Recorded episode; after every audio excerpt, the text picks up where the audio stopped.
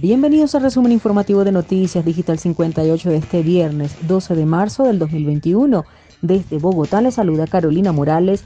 Iniciamos, mayores de 80 años ya podrán pedir su IPS, su cita de vacunación anti-COVID. El proceso de agendamiento comenzará este sábado y se llevará a cabo por medio de pico y cédula de los dos dígitos. El Ministerio de Salud y Protección Social autorizó este viernes a las IPS y EPS del país el agendamiento presencial de las citas de vacunación contra el COVID-19 para las personas mayores de 80 años a partir del sábado 13 de marzo. Este proceso de agendamiento se llevará a cabo por medio de pico y cédula de dos dígitos que las alcaldías municipales estipularán para evitar las aglomeraciones. Colombia en este momento tiene una tasa de baja de contagio. Lo que menos queremos es que se generen aglomeraciones y aumente el riesgo en poblaciones que aún son muy vulnerables. Por eso la importancia de establecer un pico y cédula, así lo manifestó el ministro Fernando Ruiz.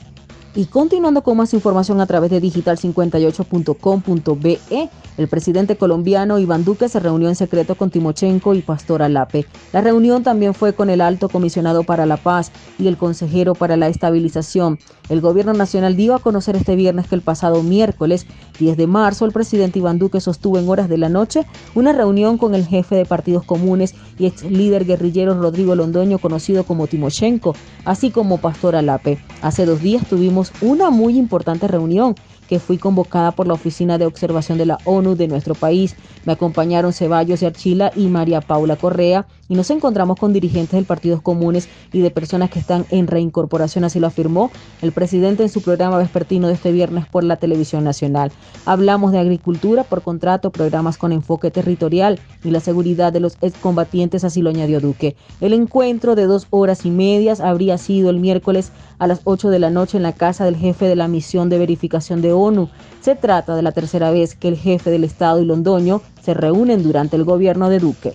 Y continuando con más información, envían a la cárcel a Wilkerson Hernández, señalado de asesinar al policía en Bogotá. El juez sostuvo que la actitud del hombre implicado en la muerte del patrullero Edwin Caro fue un claro desprecio a la vida. Un juez envió a la cárcel a Wilkerson Hernández, señalado de asesinar al policía Edwin Caro en Bogotá cuando se adelantaba una requisa en la calle 79 con carrera séptima. De acuerdo con el togado, la actitud del detenido fue de un claro desprecio a la vida. Además, señaló que es un peligroso para la sociedad. Ninguna de las partes interpuso recurso. En las diligencias en su contra, Wilkerson Hernández ha declarado que no asesinó al patrullero, pero la fiscalía afirma que en los videos obtenidos se observa cómo fue el disparo. Existe un cruce de disparos y es usted de acuerdo con los elementos materiales probatorios con los que cuenta la Fiscalía, el que da muerte al policía hoy víctima de estos hechos, así lo dijo la investigadora.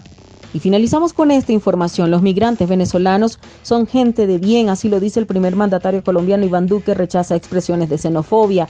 El presidente defendió el estatuto temporal para regularizar a los ciudadanos de ese país.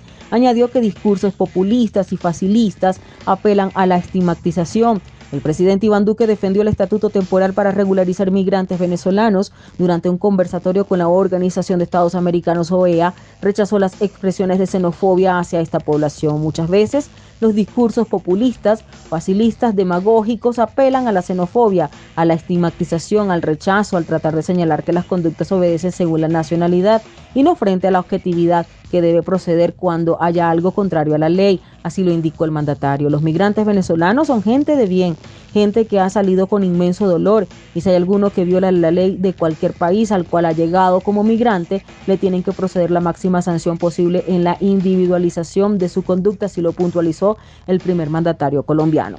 Y de esta manera finalizamos con las informaciones. Recuerda lavarte las manos y evitar la propagación del COVID-19, reportó Carolina Morales con el CNP 16000 para Noticias Digital 58. Recuerda seguirnos en Instagram como arroba digital piso 58 periodismo web. De verdad que tengan todos feliz fin de semana.